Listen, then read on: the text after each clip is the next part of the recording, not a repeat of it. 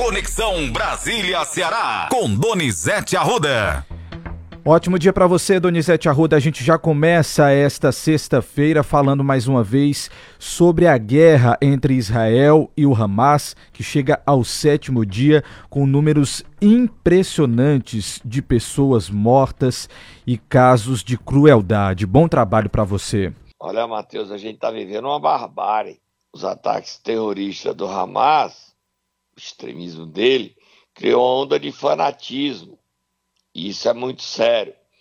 A gente amanhece esse sétimo dia, a diferença de horário é grande. E Israel deu uma ordem que pode criar uma, um genocídio. É manchete jornal Globo e é destaque no UOL. Leia a manchete do Globo, Matheus. Conflito no Oriente Médio. Israel condiciona ajuda a Gaza à libertação dos reféns. ONU se reúne para discutir a abertura de corredor humanitário. É o que diz a manchete de hoje do jornal Globo. Matheus, o Globo traz outra matéria, não traz? Traz sim, Donizete. Inclusive, falando. A manchete atualizada do Globo, não. A manchete do Globo é Israel manchete do Globo é essa. Aí é do UOL. A mesma do UOL. Lê a do UOL que você vai ver a. Vamos lá, do UOL também. aqui. Israel manda pessoas do norte de Gaza migrarem para o sul. A guerra em Israel chega ao sétimo dia a partir do ataque do grupo extremista Hamas no sábado. O governo israelense comunicou à ONU sobre a ordem dada para os palestinos migrarem do norte para o sul da cidade de Gaza. Mais de um milhão de pessoas vivem aí no norte, tornando impossível tal movimento, segundo o porta-voz das Nações Unidas. Em novos ataques, aviões militares de Israel bombardearam um campo de refugiados em Gaza. Eles têm 24 horas, Donizete, segundo a ONU. A manchete que eu lhe mandei agora, qual é a manchete do Globo, Matheus? Só um instante. Essa é a mais atualizada. Vamos lá. Israel ordena a retirada de civis do norte de Gaza em 24 horas. Exatamente. É do Globo. Exatamente.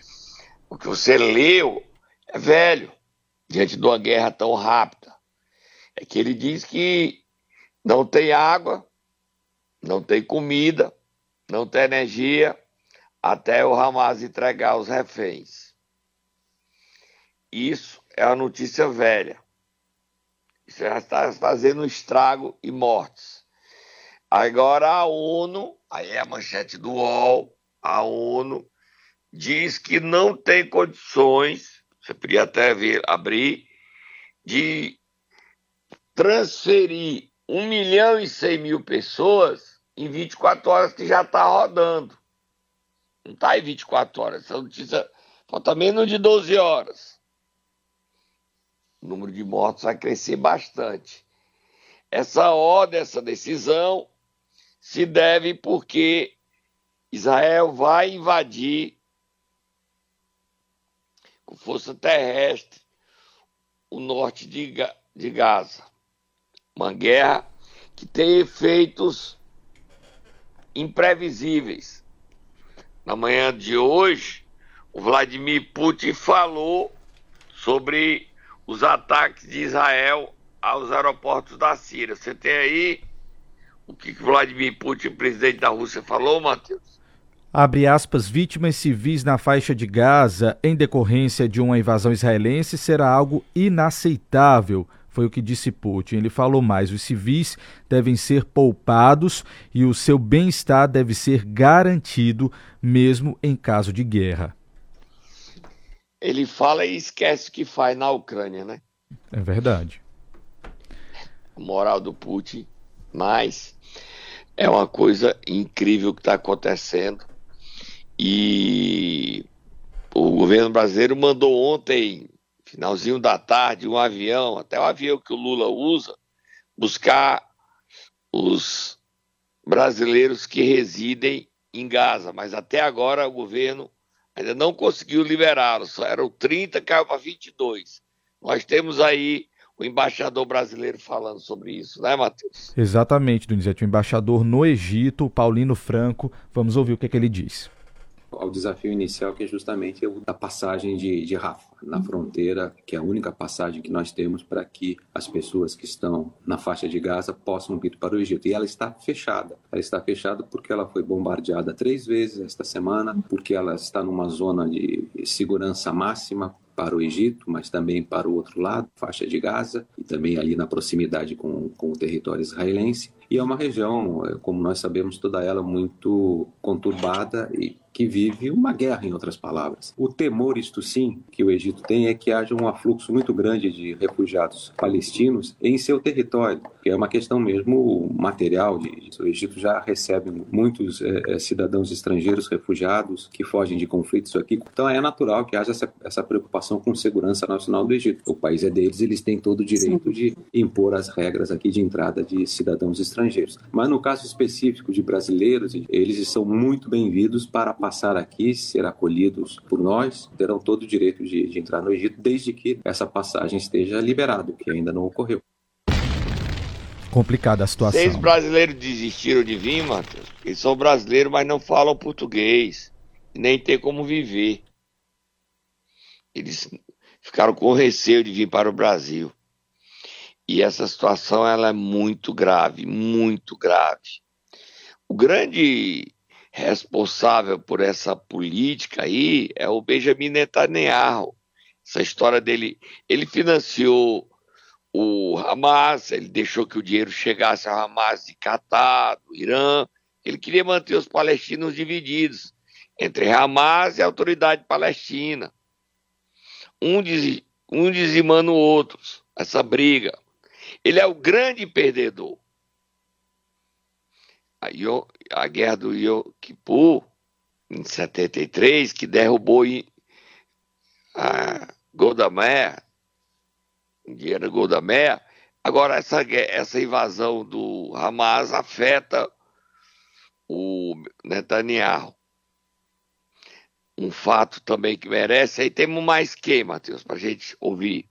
Na verdade, Donizete, quem nós temos aqui para ouvir é o cearense, que nós acompanhamos toda a trajetória dele, que estava em Israel até o Ceará. Ele chegou na quarta-feira à noite e hoje, cedo pela manhã, a gente entrou em contato com ele novamente para saber como é que foi a chegada dele e a sensação de estar em casa depois de toda essa tensão que ele enfrentou para conseguir voltar para casa. A gente não sabe se o bispo de Itapipoca, o Dom Rosário, já chegou, ainda né, Ainda não, ainda não, Donizete. Não sabemos informações atualizadas, ele não, ainda tá? não confirma, é que ele não deve ter conseguido ainda. Vamos ouvir o Wanderson. O Wanderson Vladson, né? isso, Vladson, vamos ouvir. Vladia realmente está em casa, não, não, é, não tem uma sensação melhor.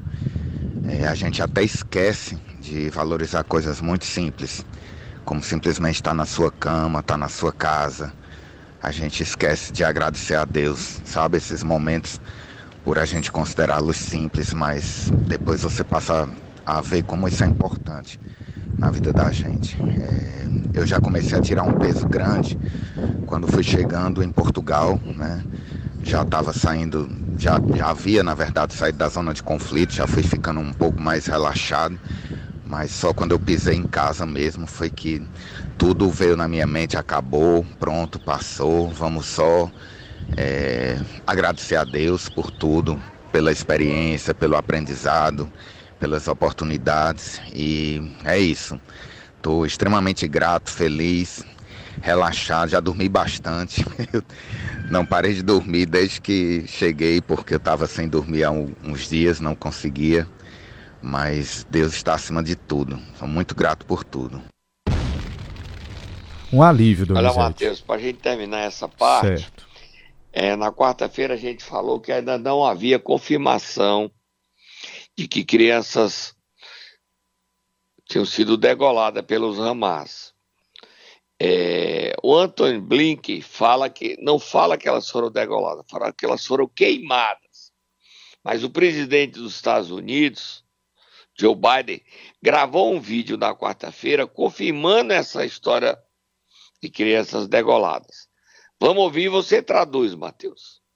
Na verdade, Donizete, deixa eu só te dar aqui uma informação que acabou de chegar. A Força Aérea Brasileira informou que a terceira aeronave empregada na operação de repatriação dos brasileiros que estavam em Israel chegou ao Brasil agora pela manhã na sexta-feira, tá? A primeira parada foi no Recife. Desceram aí 69 pessoas dessa aeronave e as outras estão embarcando agora então para Guarulhos, ok? Informação okay. que acaba de chegar aqui para a gente na redação. É, pode ser que o Dom Oswaldo esteja nesse voo já de Recife, né? Chegou agora. Exatamente, chegou agora. Vamos ver aí, bote o Biden e traduza. Tem a frase dele é muito curta e forte, muito forte. Vamos lá, vamos tentar ouvir aqui. Long time. I never really thought that I would see and have confirmed pictures of terrorists beheading children. I never thought I'd ever. Anyway. Vamos ver então o que é que diz aqui o presidente Biden, Donizete. Estou nesse ramo há muito tempo, disse ele. Disse ele também. Eu nunca pensei que iria ver serem confirmadas fotos de, de terroristas decapitando crianças. Disse mais também o presidente Biden. Eu nunca pensei. Enfim, foi o que disse ele. É, estou nesse ramo há muito tempo. Eu nunca pensei ver ser confirmadas fotos de terroristas decapitando crianças. Eu nunca pensei. Enfim. Então, o Joe Biden fala disso. É muito sério, é muito grave, é muito revoltante. Essa guerra é uma guerra que tem um perdedor o povo palestino. Mas também tem outro provedor, o povo israelense. Ninguém ganha, todos perdem. E que a gente espera é que haja bom senso. O presidente Lula telefonou para o presidente de Israel pedindo a abertura de um corredor humanitário para tirar os brasileiros de Gaza.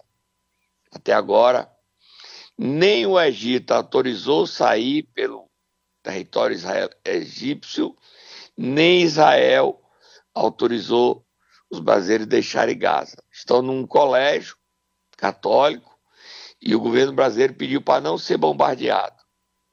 Mas isso não quer dizer que não vá ser.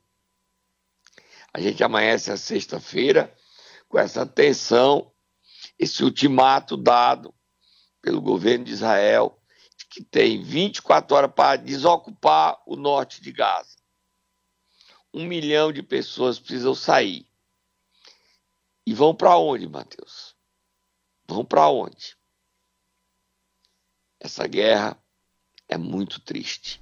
Quanto a essa história da, do que o Biden fala, as pessoas esquecem, Mateus, uma coisa. Nós somos jornalistas. A gente apura, a gente investiga e a gente informa. Porque quando a gente acusa os outros sem prova, sem apuração, depois do efeito, o estrago já está feito. Nesse feriado eu recebi um vídeo onde um amigo dizia que o Alexandre Moraes tinha apanhado. Quando eu fui ver o vídeo, não era Alexandre Moraes. Peguei o telefone liguei e disse: Amigo, para de mandar fake news. Aí Alexandre Moraes é não.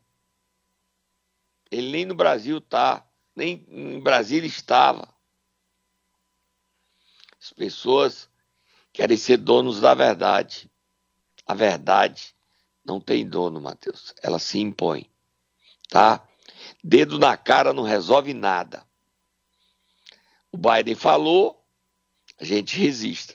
Antônio Blick diz que foram carbonizadas, não, falam, não fala degoladas. Não diminui o estrago, o ato terrorista, a barbárie do Hamas. Vamos tomar um cafezinho a gente volta já. Momento Nero! Vamos lá, Donizete, nessa sexta-feira, quem é que você vai querer acordar? Vamos acordar quem, mano? Vamos, vamos, acordar a nova prefeita de Limoeiro do Norte, Donizete. Ah, Dilmar Amaral tomou posse em pleno feriado de Nossa Senhora Aparecida. Vai, Tata, acorda a prefeita.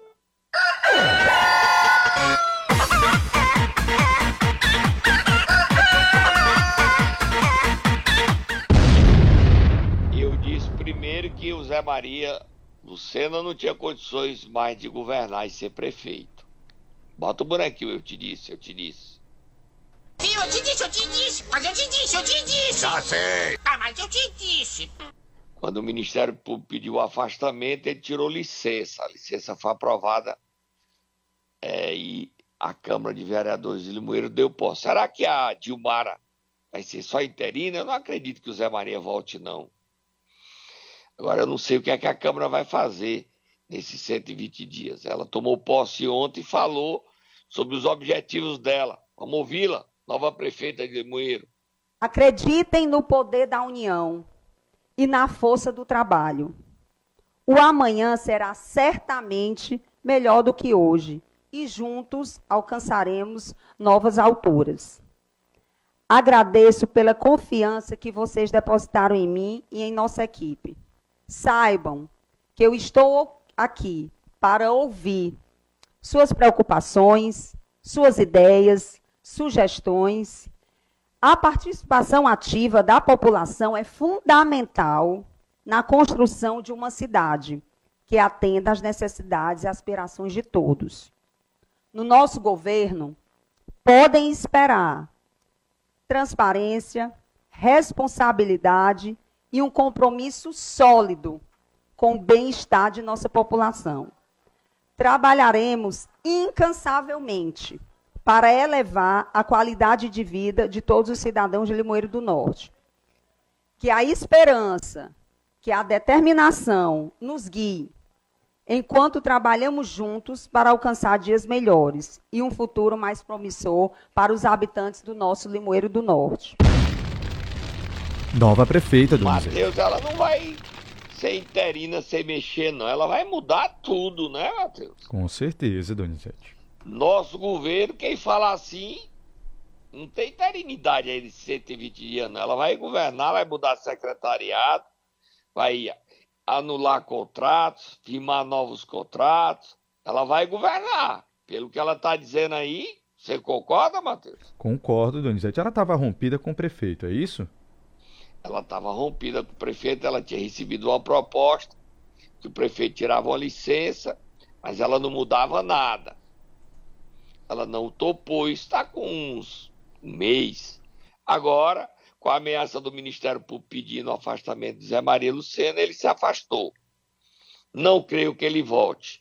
Agora, a nova prefeita de Moeira, Dilmar, Dilmara, ela tem que ter homenagem ao pai dela, o ex-prefeito Dilmar, tá o nome dela. É, tem que ter uma certeza. Compromisso é dívida ela tem que honrar o que ela está assumindo em seu primeiro discurso de posse na Câmara de Vereadores. E a gente vai cobrar, né, Matheus? Vamos ficar de olho, Donizete. A gente vai ficar Aqui de olho. A gente noticia tudo, tudo, tudo, tudo. Próximo assunto. E torcer pelo que o Zé Maria Lucena fique bom, tenha saúde. Porque Limoeiro estava sem prefeito há nove meses. Ou mais, né? Estava completando, era dez já, né? dez meses sem prefeito, prefeito não estava administrando, só a equipe dele. Aí sem prefeito, tempo demais ele levou para tirar a licença. Mas tirou. Agora vamos virar a página. Próximo assunto, Matheus. Vamos lá mudar de assunto, Donizete. O governador Eumano de Freitas assinou o projeto de lei orçamentária anual de 2024. O documento foi enviado para a Assembleia Legislativa do Estado do Ceará mais de 37 bilhões, tá, Donizete? 10 bilhões a mais de, de investimentos que ele promete para o próximo ano. Vamos ouvir ele falando, Matheus? Vamos ouvi-lo. Nós temos aí um orçamento na ordem de 37 bilhões, uma grande parte disso, evidentemente, nas despesas que o Estado tem, investimentos, mas o que é muito importante, manutenção do equilíbrio fiscal do Estado e buscando garantir o máximo de investimento para a realização de benefícios à população cearense. construção do ramal do Salgado, duplicação de estradas, construção de estradas, construção das nossas escolas de tempo integral, que nós já iniciamos vamos avançar ainda mais. Eh, nós temos aí, portanto, na lei orçamentária anual, apresentaremos o tratamento do câncer pelo interior do Ceará. Essa luta do governador é muito importante, viu, Matheus?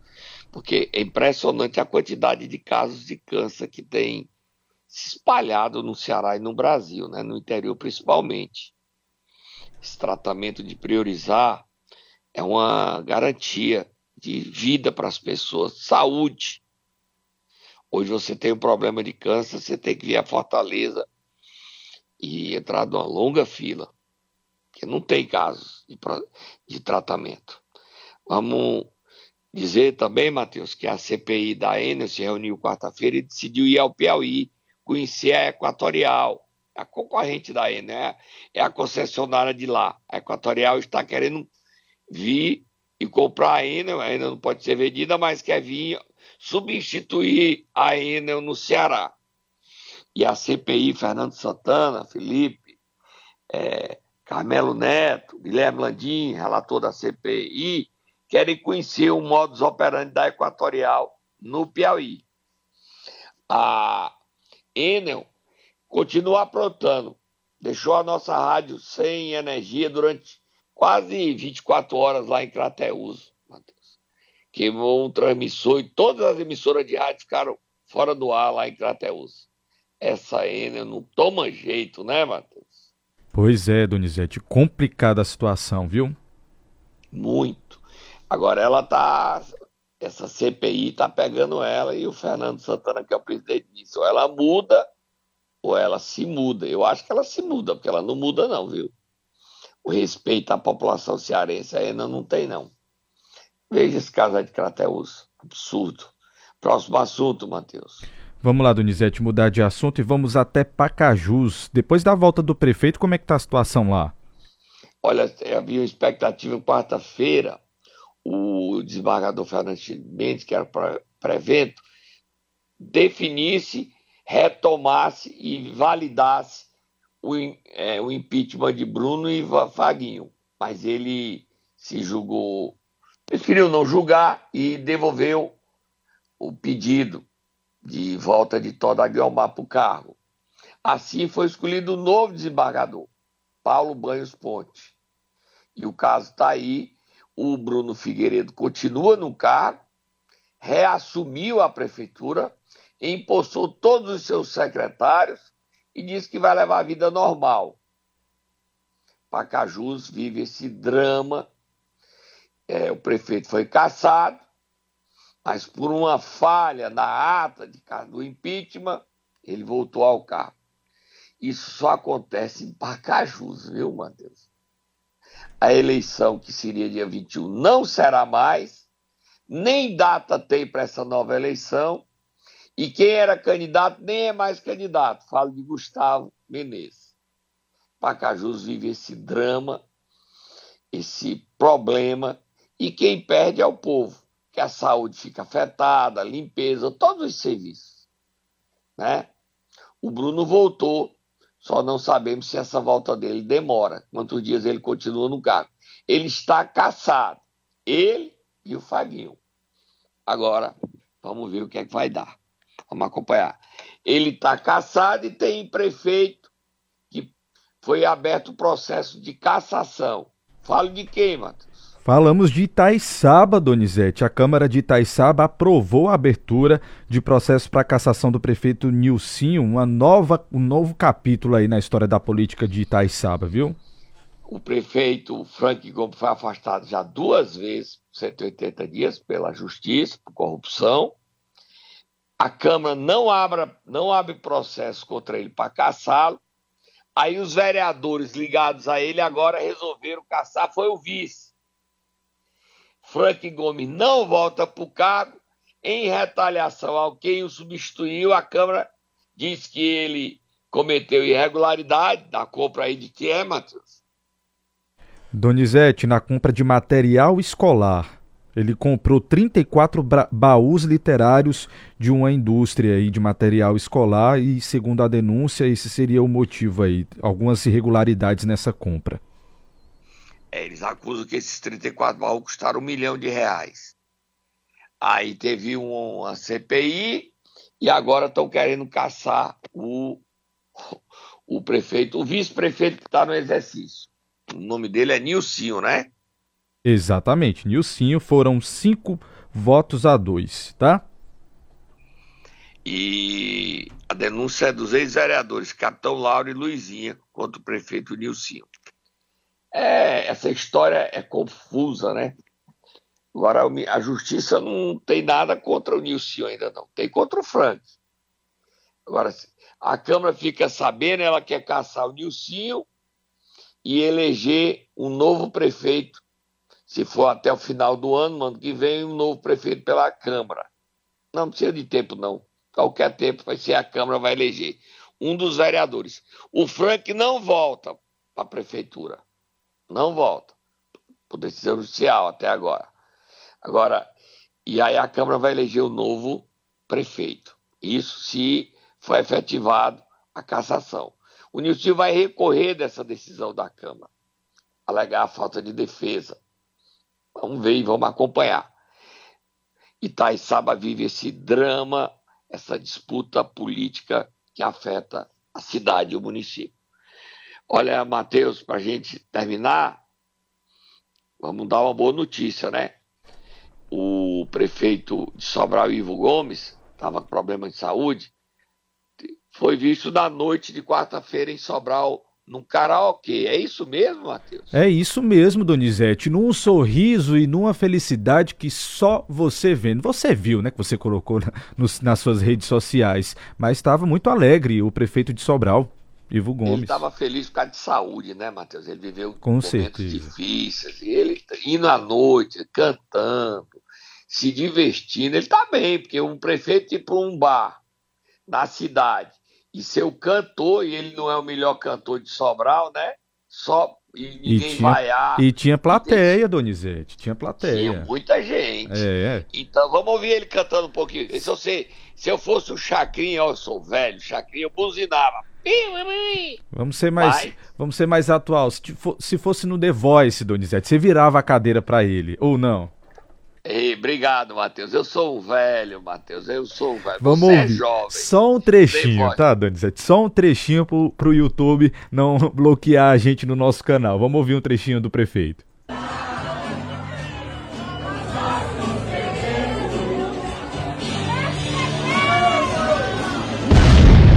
Foi só um trechinho mesmo, só uma palhinha aqui. O vídeo completo tá nas suas redes sociais e no CN7 também, tá? Ei, me diga uma coisa. Digo. Você virava a cadeira para ele? Eu acho que não, Donizete. Sou exigente. Sou exigente.